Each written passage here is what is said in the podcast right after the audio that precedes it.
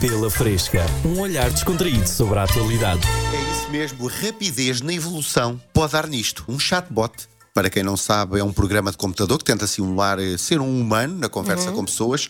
Este chatbot de uma empresa de transportes foi recentemente suspenso depois de criticar a própria empresa. Foi mal formatado. Basicamente disse ao patrão: Queres que eu te envie ou vais sozinho? Já que está numa empresa de transportes, né? E para mim, entendedor, meia palavra basta. Ou neste caso, meia robô basta. A isto se chama inteligência artificial, aprendeu com os trabalhadores. Ah, pois. Agora sindicato para o chat. Não há. Não há, não há que ter dito. Porque este trabalhador é muito mais fácil desligar, é só carregar no botão. Claro que sim. E fica barato, bem mais. Olha, na outra semana falávamos do Mourinho, bem mais barato para dispensar do que o Mourinho, por exemplo. Não há indenização. E este nem refila. Em Portugal, o Supremo Tribunal de Justiça tirou a indenização de 215 mil euros a uma vítima de uma operação que correu mal a duas hérnias, C6, C7, C5, C6, que a impede de ter uma vida normal. Sim. Havia um tribunal que tinha dado uma indenização e agora, agora o foi Supremo retirado. Tribunal diz: não, não, não. Estás a ver, mãe? Ainda dizes que eu faço perguntas parvas aos médicos. Eu bem disse, quando foi contigo, que tinha de perguntar se tu sabia jogar a batalha naval. Se calhar foi o que aconteceu com este médico.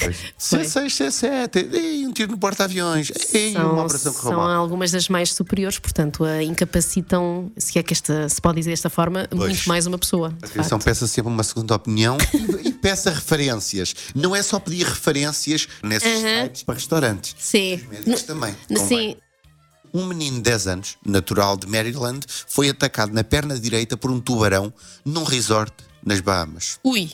Parece que não dá sorte de entrar no tubarão com o pé direito. tu, tu vais para o inferno. Estás a rir disto?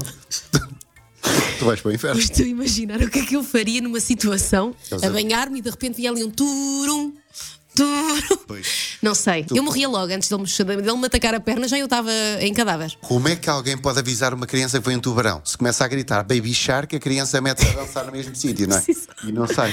Precisamente. Não sei se é uma zona onde por norma já haja tubarões, mas a verdade é que estamos a assistir a ataques eh, em zonas que não é suposto eles estarem, muito devido a esta, à diferença de temperaturas na, na da água do mar.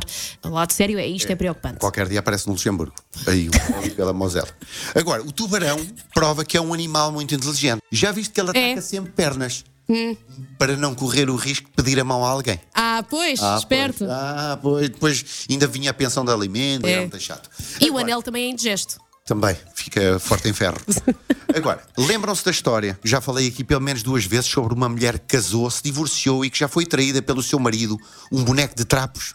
Ah, pá, é essa outra vez. O que é que ela quer agora? Diz ela que a vida com três filhos não é fácil. Hã? Pelo menos deve dormir bem, três almofadinhas. Ai não, quentinha. Assim. Mas compreende as dificuldades. Não deve ser fácil encontrar vacinas para a traça.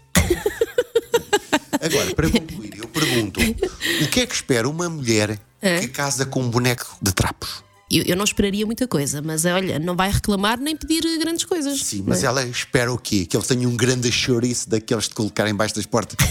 A análise mais fresca das notícias do seu dia.